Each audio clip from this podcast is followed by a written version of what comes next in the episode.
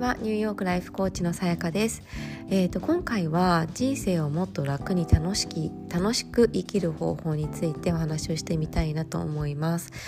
えっ、ー、と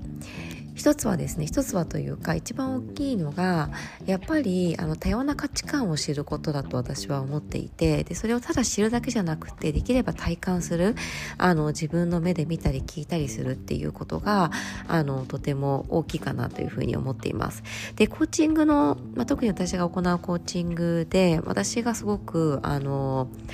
重きを置いているのがやっぱりご本人に今までとは気づかなかった考え方であったり発想だったりそういうところに気づいていただくことなんですね。でこれどうしてかというとあの人はやっぱり自分が今まで見て聞いてきたものあのしか、まあ、想像ができない傾向にあってでなので、えーと、ご自身がその思い描く自分にとっての幸せな、えー、人生というのは、まあ、自分が実際に生きて見てきた人たちにあ割とこうもう例にですねあのどれが自分にとっていいかなっていうのをピックアップしているようなあの状態なんですけれども本当は、まあ、世界的に考えるともっともっといろんな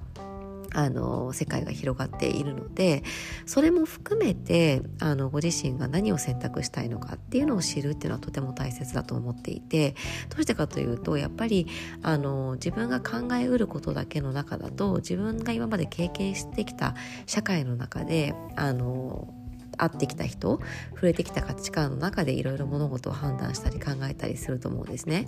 でそうなった時にあの苦しいって感じる時は本当は自分はなんかこう一つのしか一つの、えーと、この方法しかないって思っている場合が多かったりすると思います。でこれ以外は不幸だとかこれ以外はあの成功ではないとかこれをやったら私はあの失敗だとかあの能力が足りないとかそういう気持ちになることってあると思うんですけどあくまでもあの今ご自身が考えている能力があるとか幸せとか成功っていうのはご自身が見てきた世界の中でのあのものであったりするので。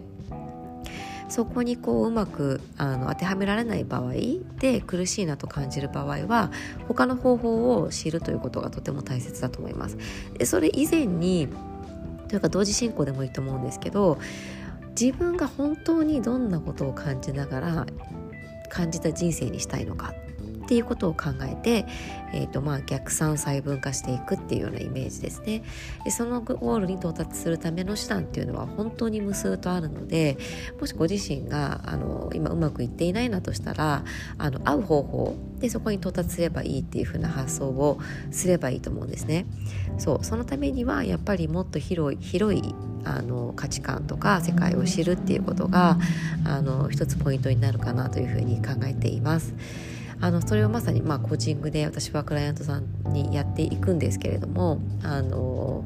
本人にも気づか本人でも気づいていないニーズに、えーと、まずは気づいていただくっていうところですね。そうあのコーチングは望む本人の望むところに、えーと、マインドを持っていくっていうことをやる私はやっているんですけれどもそれ以前にじゃあ本人が望んでいるものっていうのが本当にそうなのかっていう検証をしたりそれ以上のものがあるんじゃないかっていうことをあの検証したりします。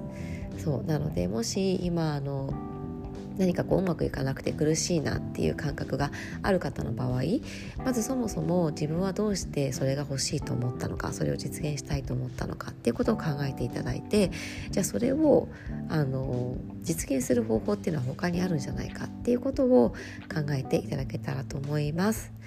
はい、えーと、今日も聞いてくださってありがとうございます。素敵な一日をお過ごしください。